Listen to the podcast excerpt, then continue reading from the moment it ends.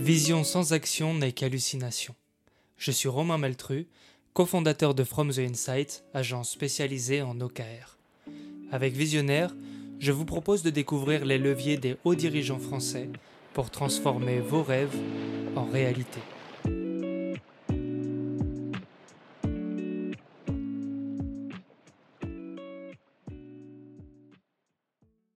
Bonjour à toutes et à tous, je suis avec Guillaume Thomas. Euh, alors bon, je précise que cette fois on va y arriver parce qu'on a plusieurs couacs avec cet enregistrement, mais cette fois-ci Guillaume, ça devrait être la bonne. bonjour Guillaume, re, re bonjour. Euh, bonjour Romain. Alors toi Guillaume, tu es fondateur chez Aladom, tu es cofondateur chez Cocooner, ambassadeur chez France Digital, tu as, tu as beaucoup de casquettes, euh, tu, vas, tu vas nous raconter ça un peu plus en détail, mais avant de commencer, est-ce que tu pourrais, s'il te plaît, bah, du coup te représenter? Donc je m'appelle Guillaume, j'ai 49 ans. Euh, je, suis diplômé de l'école centrale de Lyon en 97 et j'ai commencé ma carrière sur Paris euh, dans l'informatique euh, en travaillant au début pour une salle des marchés où je m'occupais du réseau informatique. Et puis après pour des éditeurs de logiciels dans le monde de la gestion de campagne marketing et euh, voilà, donc j'ai pu euh, avoir plusieurs casquettes à l'époque, dont celle de responsable marketing pour, pour, pour le dernier éditeur. Mmh et puis j'ai choisi de quitter Paris, et donc on a quitté à Paris il y a, il y a 18 ans pour la Bretagne, et on s'est installé à Rennes, où j'ai travaillé pendant trois ans pour SFR, en cherchant en parallèle un projet à lancer, et voilà, j'ai eu l'idée de, de, lancer Aladom, que j'ai lancé en 2008, depuis Rennes. Et ta formation à la base, c'était une formation d'ingénieur, c'est ça, si j'ai bien compris? Voilà, ingénieur de l'école centrale de Lyon, donc euh, ingénieur généraliste, et puis je m'étais spécialisé euh, en dernière année justement dans tout ce qui était système d'information et réseau. D'accord. comme ça que... Ah, c'est intéressant du coup que tu te sois retrouvé responsable marketing. Mmh. Euh, tu as appris du coup le marketing sur le tas ou ouais. Oui, enfin voilà, après c'était marketing produit, donc c'était vraiment mon, rôle, c'était de, de, voir un petit peu en fonction des besoins des clients euh, comment, euh, comment faire évoluer l'offre qu'on avait et, donc euh, voilà, de, de, construire ça. donc c'était à la fois de l'informatique et puis, et puis effectivement du, marketing. Quoi. Mmh ok, super. du coup, j'imagine que ça t'a beaucoup aidé pour Aladom. Aladom, ouais, bah voilà, qu'est-ce que c'est? Pardon, je t'interromps. Donc à la Dome, euh, oui voilà, donc c'est effectivement quand je suis arrivé à Rennes, je cherchais un projet à lancer et euh, donc moi-même je j'avais pu voir à quel point c'était compliqué de trouver, euh, alors j'ai cinq enfants et j'avais pu voir à quel point c'était compliqué de trouver des solutions pour, pour les faire garder. et donc, donc voilà, ce que j'ai eu comme idée de départ, c'était vraiment de, de lancer une plateforme qui simplifie la recherche et la mise en relation mmh pour tous les services à domicile. Et donc à la Dome référence des prestataires de services qui sont soit des particuliers, soit des entreprises qui proposent leurs services euh, comme le ménage, la garde d'enfants, l'aide aux personnes âgées, euh, le soutien scolaire, bref, tout, ce qui rentre dans le cadre des services à domicile. Et euh, on les met en contact donc avec des gens qui, ont des besoins. Et donc ça, tu l'as créé, tu me disais à l'instant, il y a une petite dizaine d'années, c'est ça? Voilà, donc 2008, donc ça fait 15 ans. Mhm. et donc j'ai créé ça au début avec un, un ami donc, euh, qui m'a aidé justement à développer la, première version du site pour commencer à exister. Et puis euh, bah, ça, ça m'a permis de, commencer à, être présent et commencer à avoir les premières annonces déposées. Et puis euh, en 2009, je suis allé chercher un, peu d'argent en Love Money où j'ai voilà, levé des fonds auprès de, mes proches, ce qui m'a permis de, financer un peu le, le développement d'une deuxième version avec une, une société rennaise avec qui on a travaillé à l'époque en mettant l'accent sur, euh, le référencement euh, du site et le, tous, les, aspects SEO, ce qui nous a permis de, commencer à se positionner dans les moteurs de recherche et puis d'avoir un trafic euh, naturel vers le site et de monter à un million de visiteurs par mois sur notre plateforme aujourd'hui. Ok, ça, m'intéresse justement ce passage du, du alors en 2008 donc c'était on peut appeler ça un MVP où mmh. c'était en fait le produit minimum j'imagine euh, voilà, c'est ça. Et, quand tu prends la décision de, lever des fonds, vous avez mmh. déjà des clients, déjà des revenus ou pas encore? Ouais, non, c'est vraiment à l'époque, on était, euh, on cherchait vraiment le modèle économique, quoi. C'est-à-dire qu'au début, moi, j'avais imaginé euh, une plateforme où on puisse mettre en relation et prendre, prendre des commissions à chaque fois qu'on faisait une mise en relation. Et en fait, bah, très vite, on s'est rendu compte que c'est un modèle qui allait être compliqué surtout sur la partie service entre particuliers, parce que à l'époque déjà, enfin, les gens n'étaient pas enclins à, payer pour un service sur, sur Internet, et donc voilà, on, a essayé de développer ça. Alors avec au, début un revenu plutôt basé sur, sur l'audience du trafic, on affichait de la mmh publicité, on, on avait mis en place un système d'appel surtaxé où on pouvait appeler justement les personnes inscrites gratuitement en passant par un numéro client. D'accord. Et puis, mais très vite, en fait, je me suis rendu compte que il fallait qu'on s'oriente plus vers un modèle B2B. et donc, effectivement, qu'on commence à, travailler avec les entreprises pour justement les aider à bah, trouver des clients dans un premier temps. Et puis, en fait, on s'est rendu compte assez vite que ce qu'elle voulait aussi, c'était recruter du personnel. Et donc, on a, on a vite justement développé un peu ces deux aspects du B2B et aujourd'hui on travaille avec plus d'un millier d'entreprises qui utilisent notre site pour recruter et des clients et du personnel. Ok, donc au moment où tu, tu transmets le cahier des charges à, la société pour le développement, mmh. vous pensez déjà à ce point de bascule de B2B ou, pas encore? Ouais, alors pas, pas vraiment, c'est vraiment, on a, on a fait vraiment par, par itération. D'accord.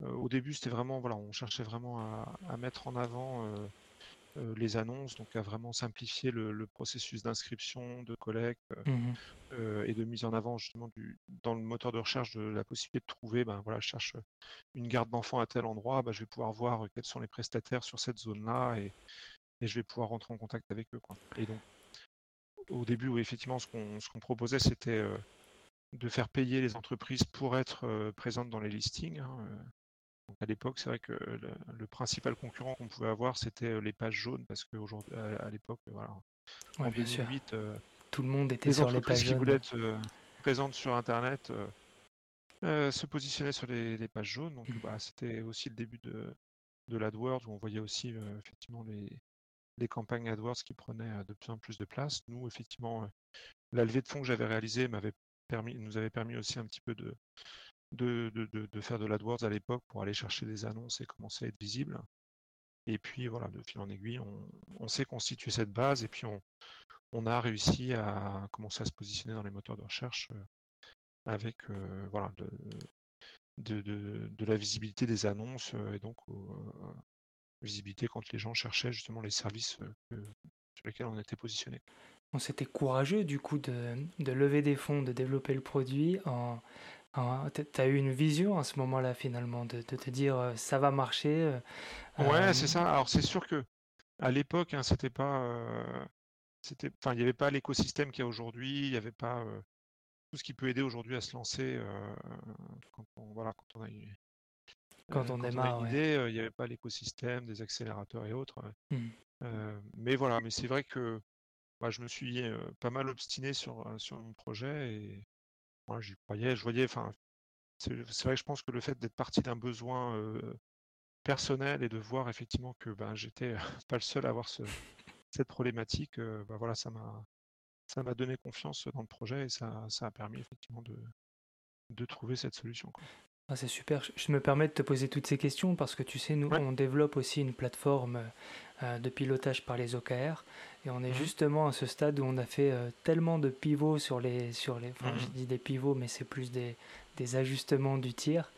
Euh, mhm. Qu'on se demandait si, si, ça valait le coup de lever des fonds déjà ou pas, sachant qu'on n'a pas encore validé le marché, tu vois.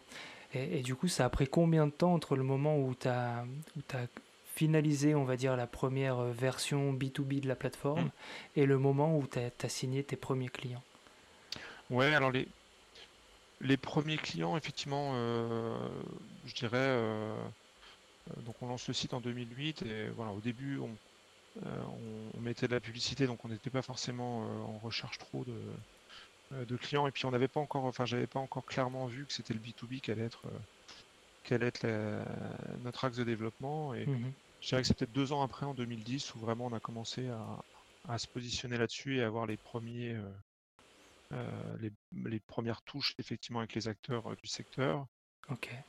C'est un secteur en plus qui se mettait un peu en place parce que bon, c'est vrai que les services à la personne à l'époque, c'était juste après le plan Borloo, il y avait vraiment une volonté de, pousser ça et donc, donc il y a de plus en plus d'entreprises qui se mettaient en place, beaucoup de franchises qui se lançaient dans le domaine. Mmh et donc l'idée, nous, ça a été vraiment de se positionner à leur côté pour les aider justement à, se digitaliser, à être présents sur, sur Internet et puis à, leur amener effectivement, dans un premier temps, des clients.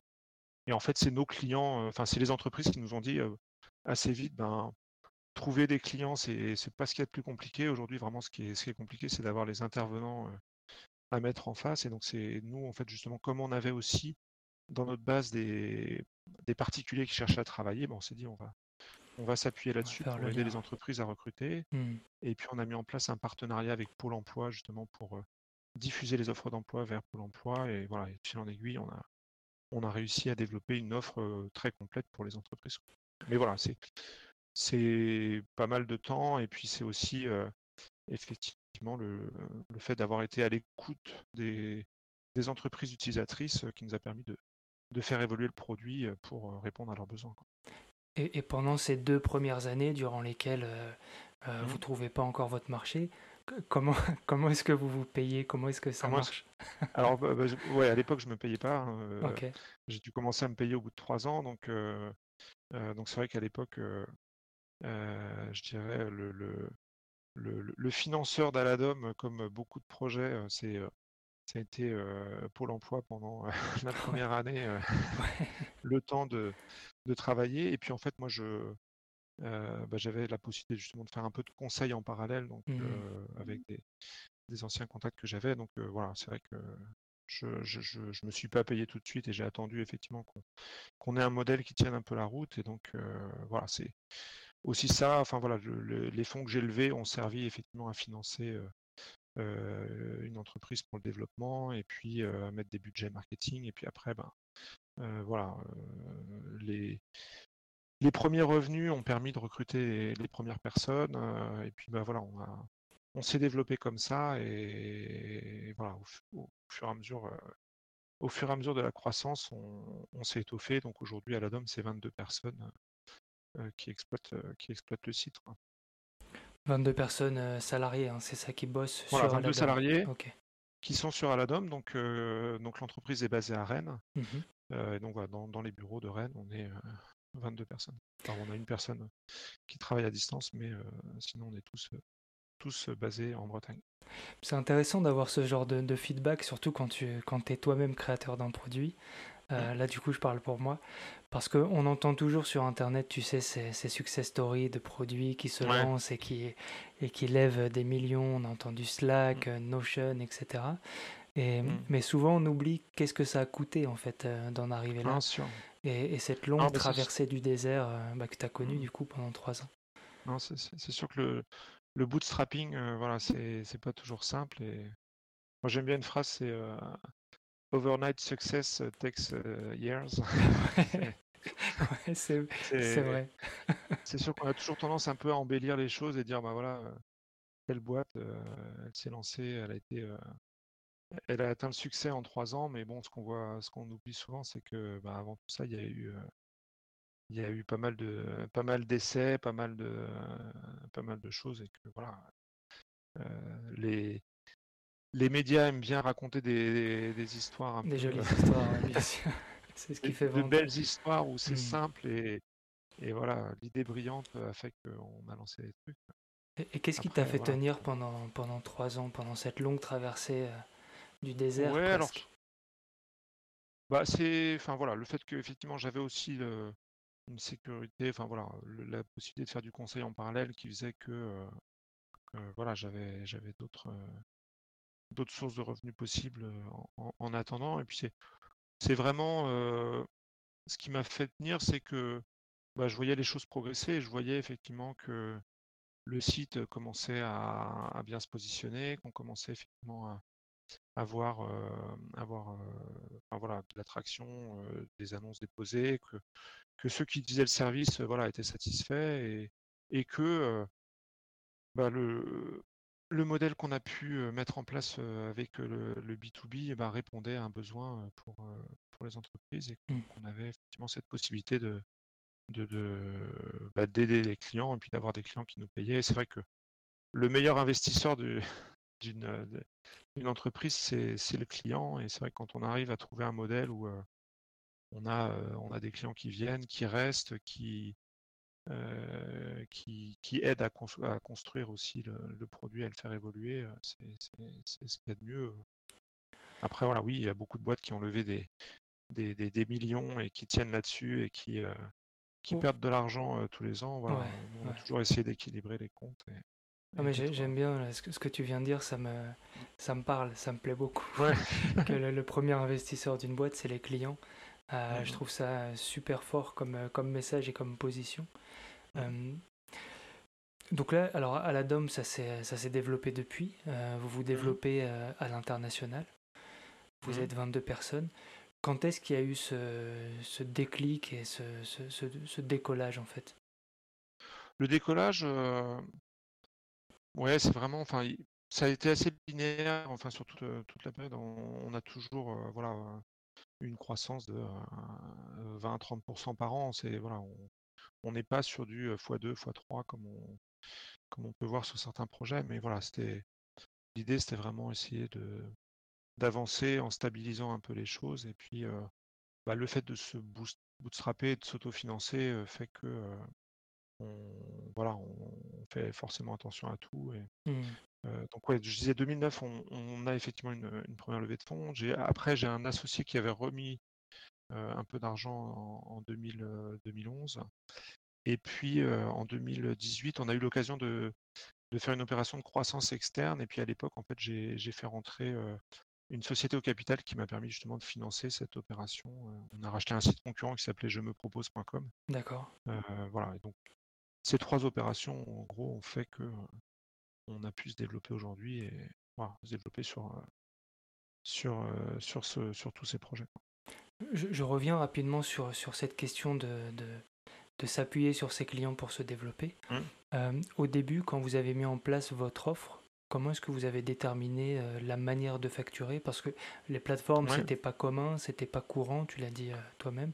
Non, non, bah c'est au début, donc c'est vrai qu'on bah, regardait un peu ce qui existait à l'époque, et c'est vrai que, bah, comme je disais, le, principal concurrent qu'on avait au début, c'était les pages jaunes. C'était les pages jaunes mmh qui faisaient payer euh, très cher le fait d'être d'être inscrit sur le site avec des options, de la mise en avant et tout ça. Quoi.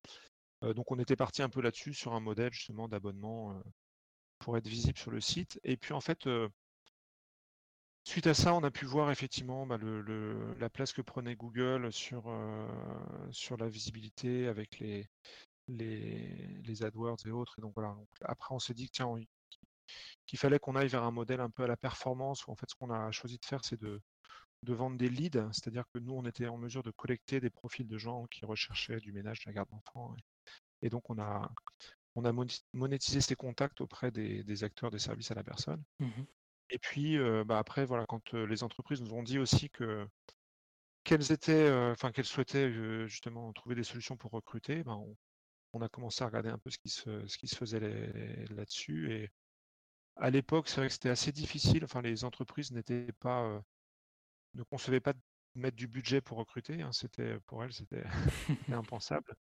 et en fait, ce qui nous a aidé à l'époque, c'est que il y avait Le Bon Coin qui était très très bien placé sur le recrutement de, des profils comme ça qui avaient à l'époque qui étaient gratuits sur ce, sur ce créneau-là, et puis qui a décidé de passer sur un modèle payant où justement de faire payer le, recrutement. Et en fait, ça, ça nous a aidé parce que justement, on, on, avait aussi ce projet de faire payer pour recruter sur, sur les services à la personne. Et donc, voilà, c'est comme ça qu'on a construit. Et à chaque fois, c'est vraiment, on a construit notre offre avec les clients en voyant effectivement ce, qui, ce dont ils avaient besoin et puis ce qu'ils étaient capables de, de mettre pour, pour ça. Quoi.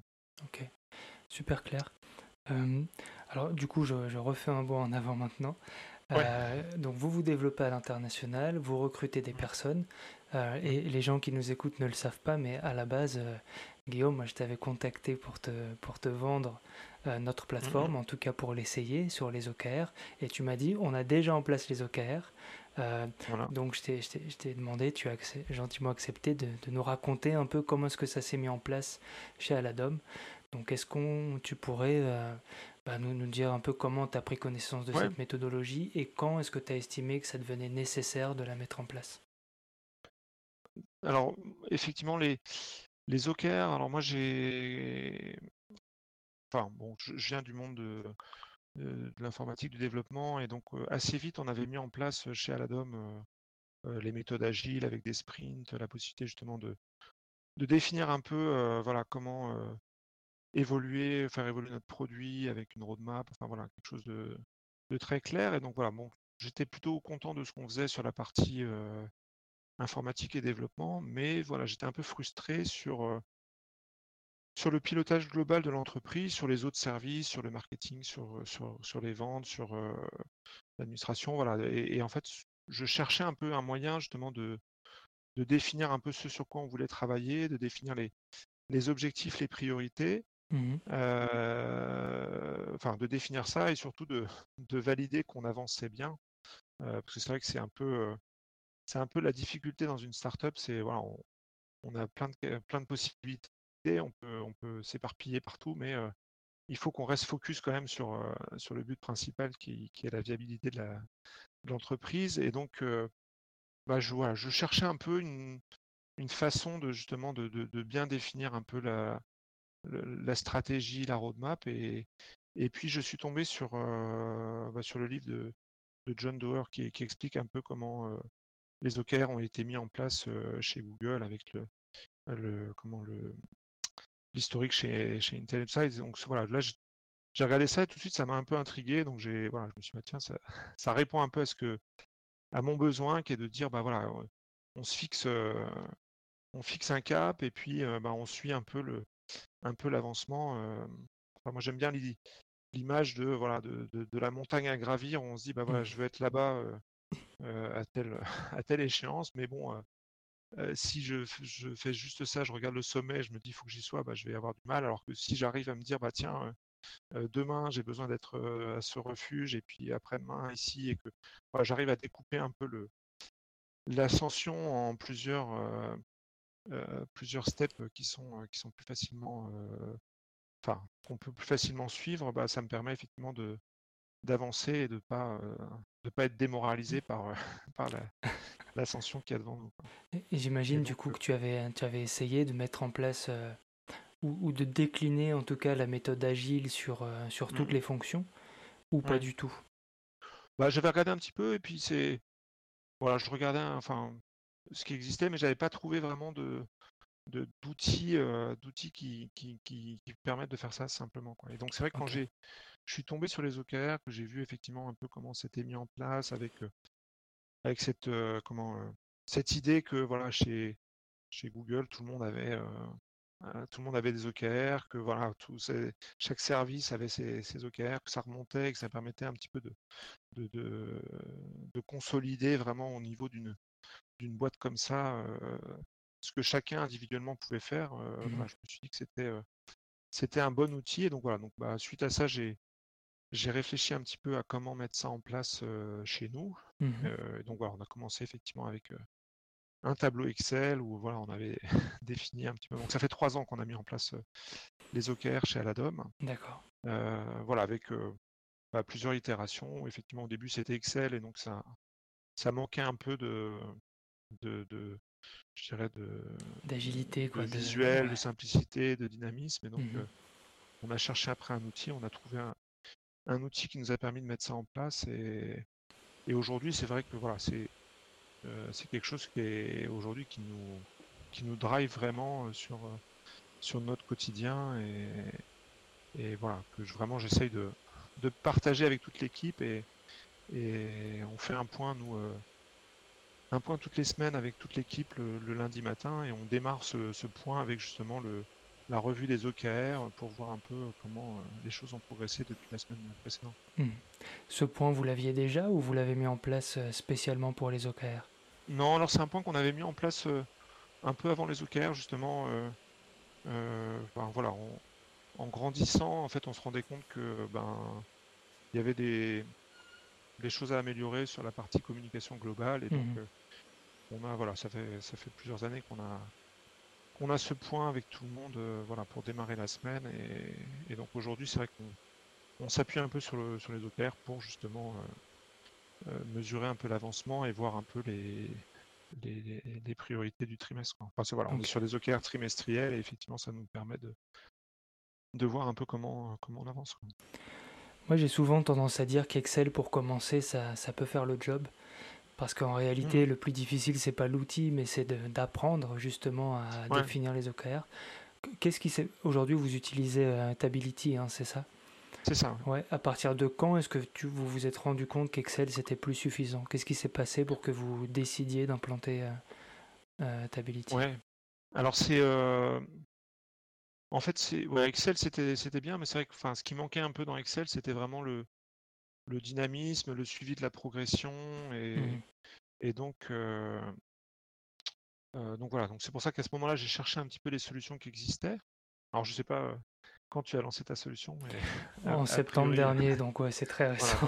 a priori, tu n'étais pas dans le, dans le benchmark c'est vrai que je suis tombé sur Tability qui, est, qui me semblait être un outil vraiment bah, assez simple d'utilisation et, avec justement cet aspect un peu visuel où on peut vraiment voir l'avancement des choses au cours du temps. Et puis voilà, bah, j'ai je suis rentré en contact avec la personne qui a lancé ça, qui, est une personne basée en Australie, je crois, et qui, se trouve être un, Français basé en Australie qui a lancé ah, ça. Ah d'accord, ok, intéressant. Euh, et donc voilà, je suis rentré en contact, voilà, on a regardé un petit peu, et puis on a mis ça en place. Et donc aujourd'hui, bah, dans l'équipe, tout le monde, tout le monde a des OKR, et voilà, c'est un des objectifs que je me suis fixé, c'est que tout le monde dans l'équipe ait au moins un OKR, euh, voilà, parce que c'est au final, on se rend compte que c'est que tout le monde peut contribuer à, à l'avancement du projet. Quoi.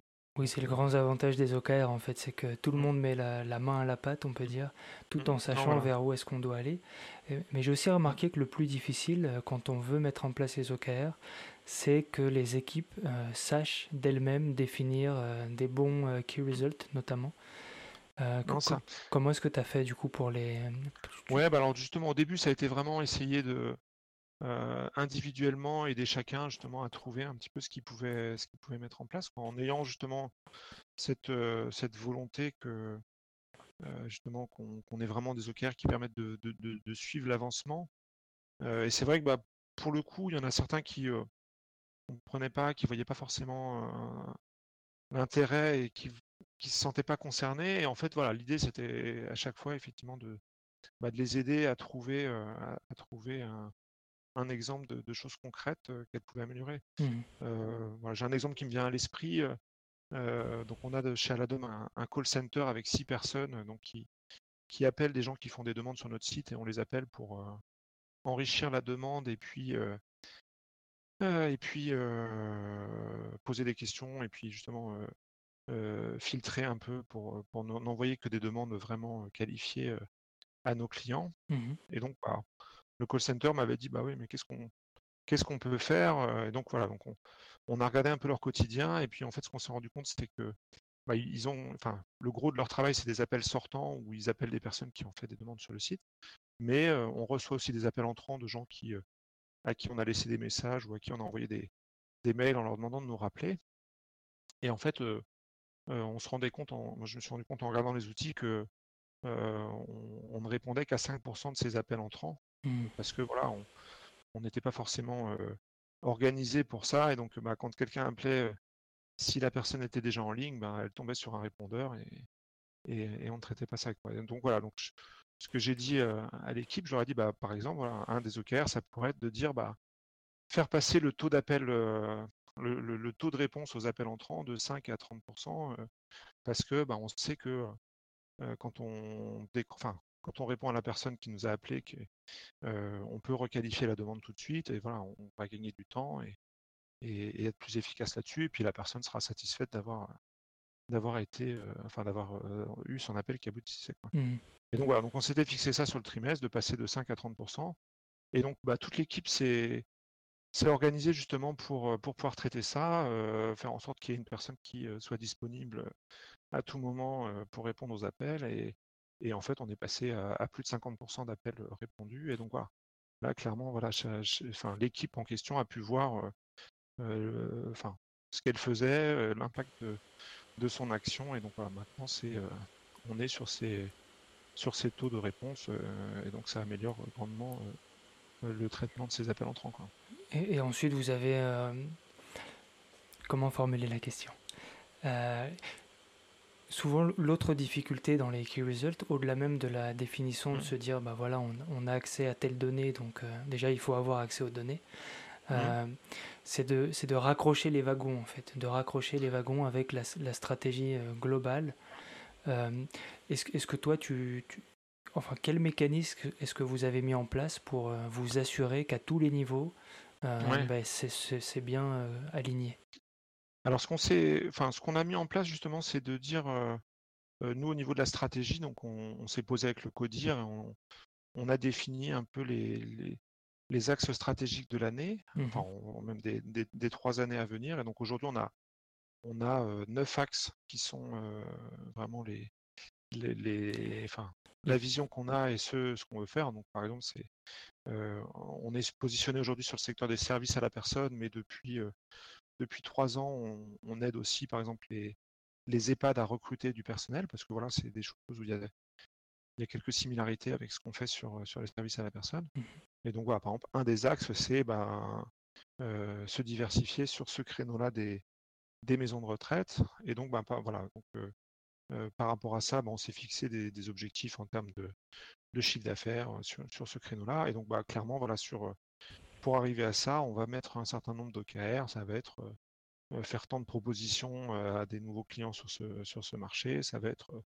euh, avoir contacté tant de personnes, avoir signé tant de clients. Enfin voilà, ces, OKR-là sont, permettent justement de développer ce secteur-là qui est pour nous un axe de diversification. Et donc voilà, on va avoir ces, neuf, ces neuf axes stratégiques qu'on va développer. Donc chacun aura après des, des OKR qui lui sont propres.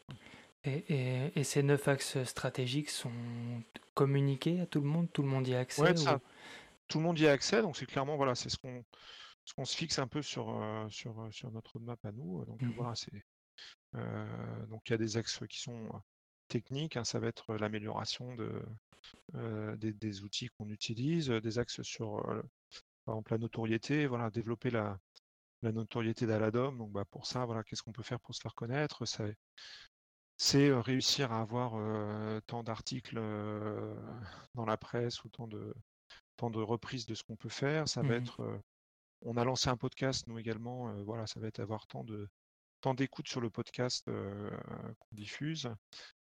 ça va être on, a, on a un, axe qui est sur le SEO qui est quand même pour nous un axe important, voilà, ça va être réussir à euh, avoir autant de, tant de, visiteurs sur, sur telle, telle, telle thématique. Et donc voilà, tous ces trucs-là, mis bout à bout, font que on, va vers le, sommet de la montagne qu'on vise tous ensemble. Super.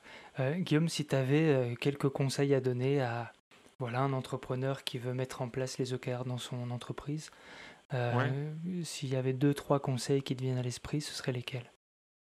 Alors c'est effectivement, bah, tu disais tout à l'heure, hein, c'est vraiment réussir à trouver un moyen d'embarquer tout le monde, euh, de faire en sorte que voilà, tout le monde voit vraiment l'intérêt de l'intérêt de, ça.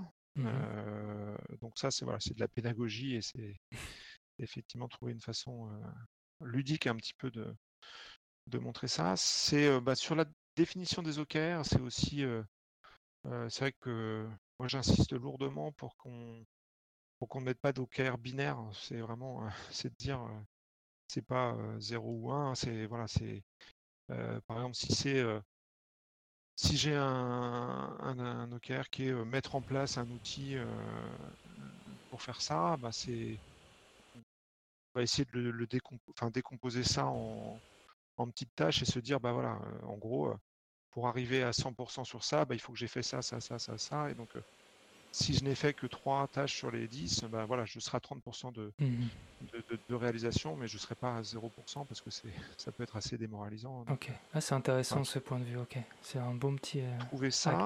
Mmh Et puis, euh, moi, ce que je dis aussi, c'est vrai que souvent, quand les personnes définissent des OKR, ils ont tendance un petit peu à dire, bah voilà, il faut vraiment que j'arrive à 100% de, l'objectif. Et moi, ce que je leur dis, c'est, enfin, si tu arrives à 100%, c'est que tu n'as pas été assez ambitieux.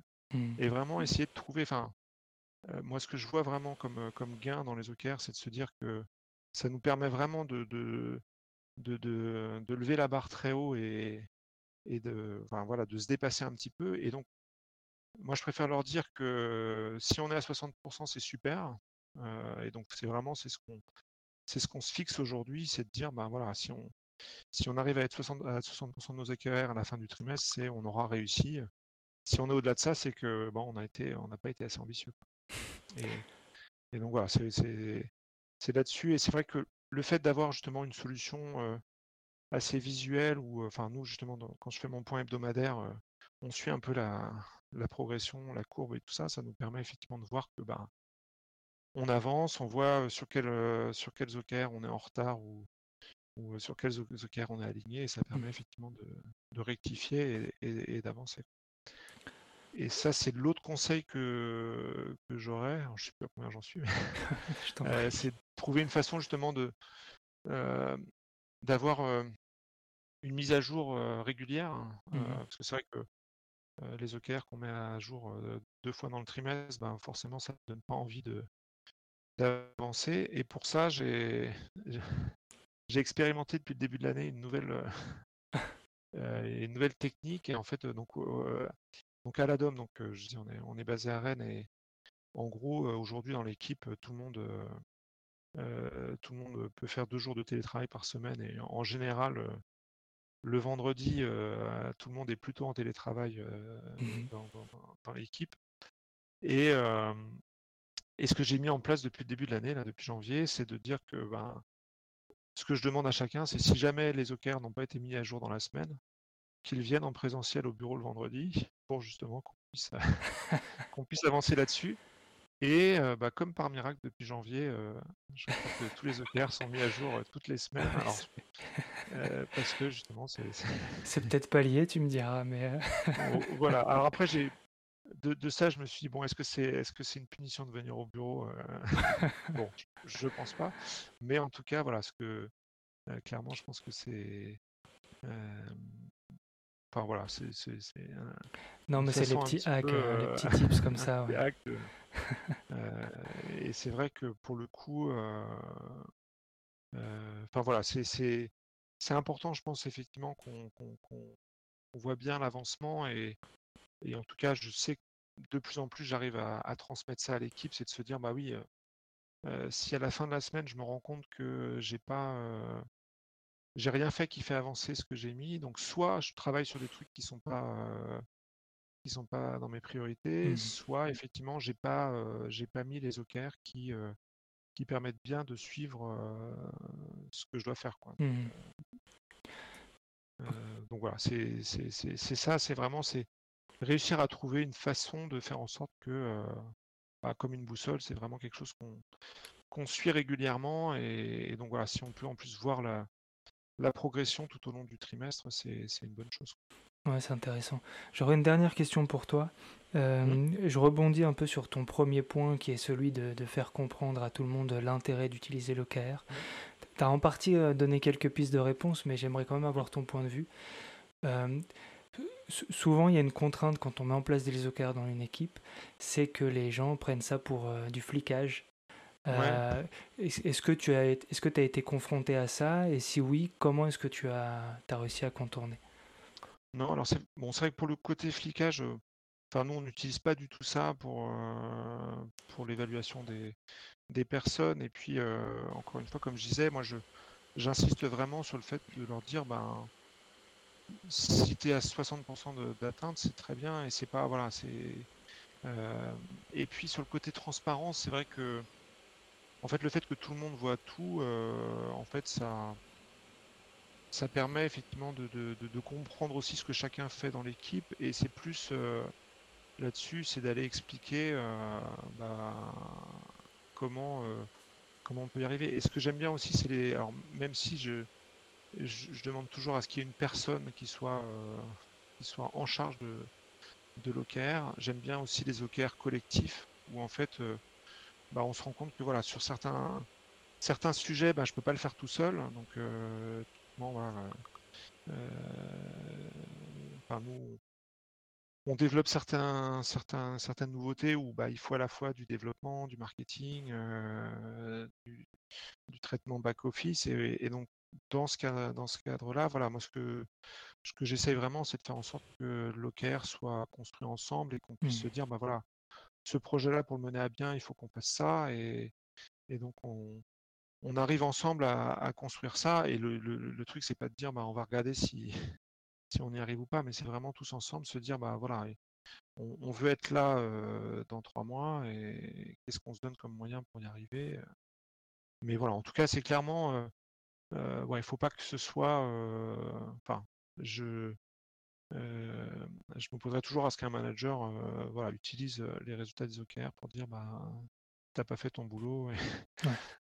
donc voilà, c'est pas, ça doit pas être vu comme ça, mais vraiment ça doit être ce qui nous permet de, de se dépasser. Quoi. Ok. Euh, bah, j'écoute, merci. Je m'attendais pas à cette, euh, seulement à cette réponse. Tu as ajouté un peu. Euh, mais ce que je mmh. trouve intéressant dans ton approche, c'est qu'en fait, vous aviez un suivi tous les lundis et que ça permettait de voir l'évolution. Et ça fait un peu comme bah, on suit l'évolution et on n'est pas là en train d'attendre que tu arrives pour te dire que tu as mal fait ton job. je trouve ça intéressant comme approche. Et un petit truc qui me vient à l'esprit, c'est on a rajouté ça, donc je, parlais des neuf axes euh, qui sont les mmh neuf euh, principaux objectifs qu'on s'est définis. Et on en a rajouté un dixième là euh, sur le, dernier trimestre qui concerne le bien-être dans l'entreprise. Et donc chacun peut se mettre un petit objectif là-dessus. Si je prends mon exemple, moi voilà, j'essaie de j'essaie de courir un peu et je me suis mis un, un OKR qui est de de faire, de faire 100 km de course sur le trimestre. Et, donc voilà, tout le monde ne l'a pas fait, mais un certain nombre de personnes dans l'équipe ont pu se mettre un objectif comme ça. Et donc voilà, pour le coup, ça sort complètement du, du boulot. Et, non, mais c'est cool parce que ça permet aussi de créer, créer un peu de liens entre les gens. Je trouve ça intéressant comme approche. Et, c'est vrai que pour le coup, moi, c'est, je sais que il y a certains week-ends où ça m'est arrivé de me dire, bah tiens, est-ce que je suis vraiment motivé d'aller courir? Et puis de me dire, bah tiens, je vais le faire comme ça, je, je, me, rapproche de, mon objectif. Donc je pense qu'on peut, on peut aussi décliner les OKR dans sa vie perso et, et voilà, c'est un, un, bon outil un petit peu pour, euh, pour, pour euh, justement se, se, se, faire violence pour aller vers quelque chose qui, est, qui, qui, qui nous fera, enfin voilà, avec de la satisfaction quand on y arrive. J'aime bien ce, use case d'utiliser les OKR pour euh, créer du lien entre les gens qui ne soient pas seulement autour du boulot. Je trouve, ça, je trouve ça cool. Merci beaucoup Guillaume pour, euh, pour ton temps, pour ta patience aussi. Merci à toi. À bientôt. Au revoir. Cette émission a été préparée avec Nicolas Fronto et Raphaël Pazumian pour le mixage. Retrouvez-nous sur fromtheinside.com.